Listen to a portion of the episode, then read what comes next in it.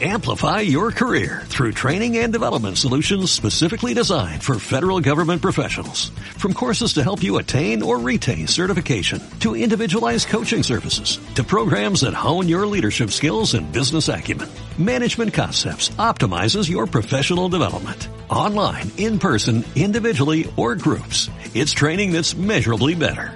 Learn more at managementconcepts.com. That's managementconcepts.com.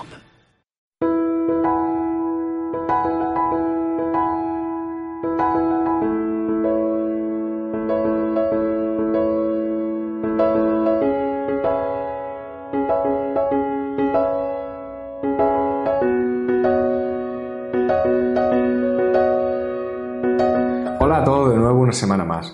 Poco a poco el establecimiento de la custodia compartida se está haciendo más extendido y cada vez eh, se ve más como el régimen menos perjudicial para todos y más equitativo, por lo que cada vez es mayor la idea de que debe tenerse como el sistema preferente.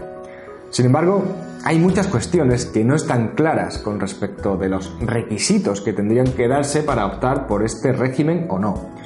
Uno de esos puntos en los que no encontramos una solución única sería la propia edad de los niños. ¿A partir de qué edad podría establecerse este régimen de guardia y custodia compartida? Sobre esto, hace apenas unas semanas trascendió a la prensa el dictado de una sentencia bastante novedosa, ya que establece la custodia compartida de un menor recién nacido. Se trata de una sentencia dictada por un juzgado de familia de Salamanca, el juzgado de primera instancia 8 de esa ciudad, y que, al menos cuando, cuando se publicó en la prensa, podía ser recurrida, algo que realmente no sé si ha ocurrido o no. Pero se trata de una sentencia que sí resulta ser muy novedosa, ya que no es nada habitual que se establezca una custodia compartida cuando los hijos se encuentran en edad tan temprana. Así que hoy voy a hablarte de esta sentencia, por lo que te animo a que te quedes conmigo.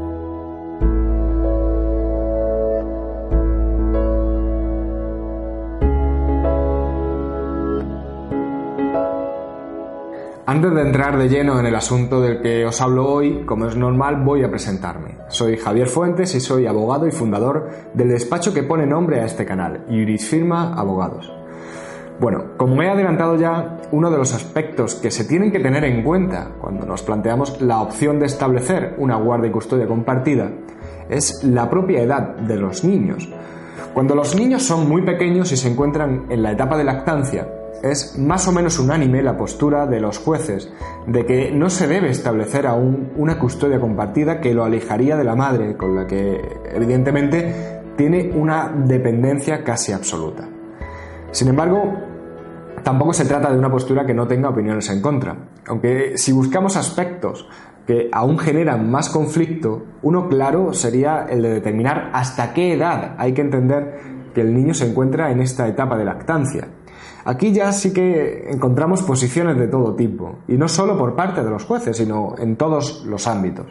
Hay quienes defienden la lactancia en los primeros meses de vida, hay posturas que dicen que hay que alargarla el máximo tiempo posible, otras que defienden que la leche materna es complementaria de otro tipo de alimentación, y seguro que en esto no nos pondremos de acuerdo nunca. Sin embargo, como he dicho al principio, hoy quiero comentaros una sentencia bastante interesante que hemos conocido hace pocos días. Una sentencia que da una particular respuesta a esa pregunta que os lanzaba al principio, la pregunta de a partir de qué edad podría establecerse el régimen de guardia y custodia compartida.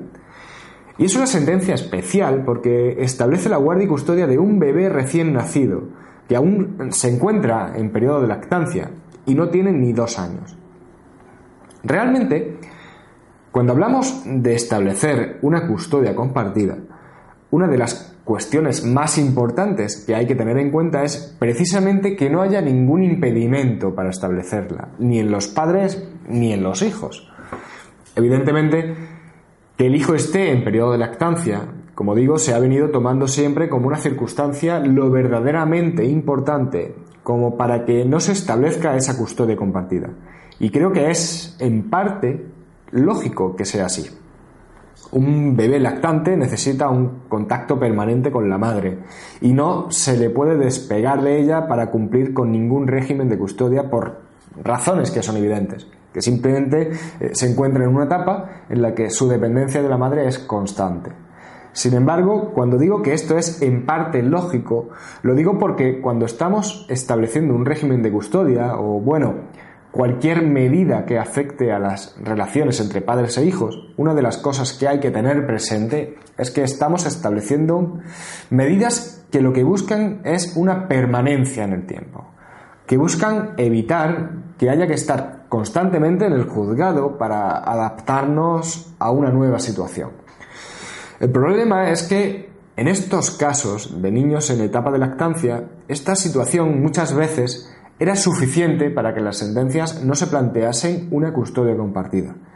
Claro, en estos casos, los jueces venían dejando claro que no es una opción, porque supondría alejar a los menores de la madre, eh, a una edad muy corta, cuando precisamente están en esa necesidad constante de estar junto a ella, que, como digo, es lógico. Sin embargo, esto es lo que hace que esta sentencia que se ha dictado eh, hace pocas semanas sea tan relevante. Y es que, pese a ello, establece como régimen a seguir el de custodia compartida. Esto, dicho así, puede parecer un total disparate por los mismos motivos que acabo de explicar. Sin embargo, esta sentencia es para mí tan lógica que deja en evidencia al resto de juzgados y audiencias provinciales por hacer algo que tendría que ser mucho más habitual. Porque lo que verdaderamente hace esta sentencia es establecer un sistema que evita futuros conflictos, ya que determina que se va a establecer este tipo de custodia, pero lo hace de forma progresiva. Me explico. Esta sentencia no determina un régimen de custodia compartida sin más, sino que lo que establece son distintos periodos, empezando por una custodia en favor de la madre y que de forma progresiva acabará siendo compartida entre el padre y la madre. De esta forma, mientras el niño sea menor de dos años, la custodia va a ser de forma exclusiva para la madre, teniendo el padre la posibilidad de estar con su hijo varias horas a la semana. Concretamente, se establecen dos horas en las tardes de los martes, jueves y sábados. Con este primer periodo, el juez consigue precisamente salvar esa etapa de lactancia del menor. Tras esta primera etapa, se establece un nuevo régimen que va a regir desde que el menor cumple dos años y hasta que cumple tres.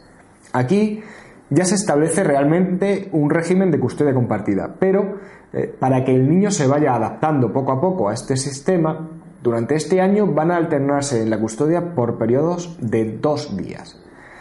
Tras esta segunda etapa, cuando el menor cumple los tres años, se pasa finalmente a un sistema de custodia compartida por periodos semanales.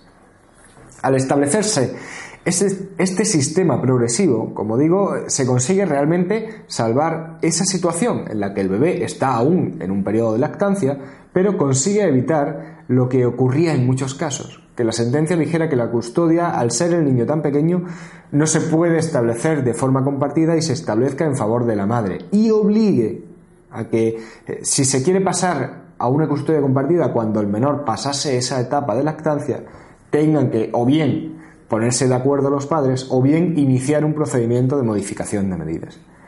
Esta sentencia no es que sea algo totalmente especial, por contemplar ya un cambio de custodia, cuando las circunstancias cambian, por el simple paso del tiempo, ya que sí hay al menos sentencias que amagan con esto, pero en lo que sí se diferencia es en que analiza ese cambio y establece esos periodos en los que se va evolucionando en la custodia, para que no haya ningún cambio brusco y evitar que al final el niño sufra con estos cambios o que sean lo menos traumáticos posible.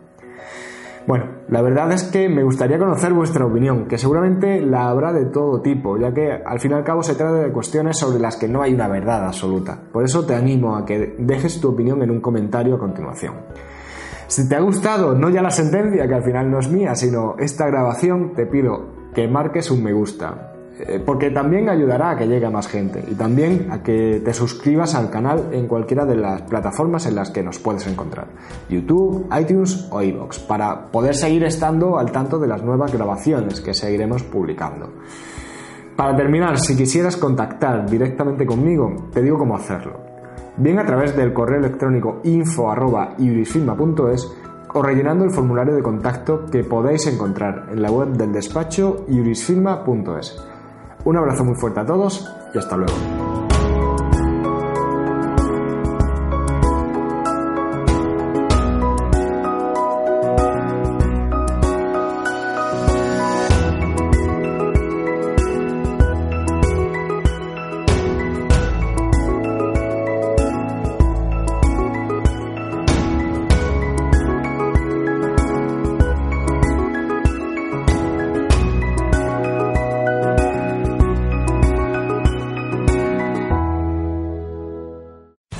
Amplify your career through training and development solutions specifically designed for federal government professionals. From courses to help you attain or retain certification, to individualized coaching services, to programs that hone your leadership skills and business acumen, Management Concepts optimizes your professional development. Online, in person, individually, or groups. It's training that's measurably better. Learn more at managementconcepts.com. That's managementconcepts.com.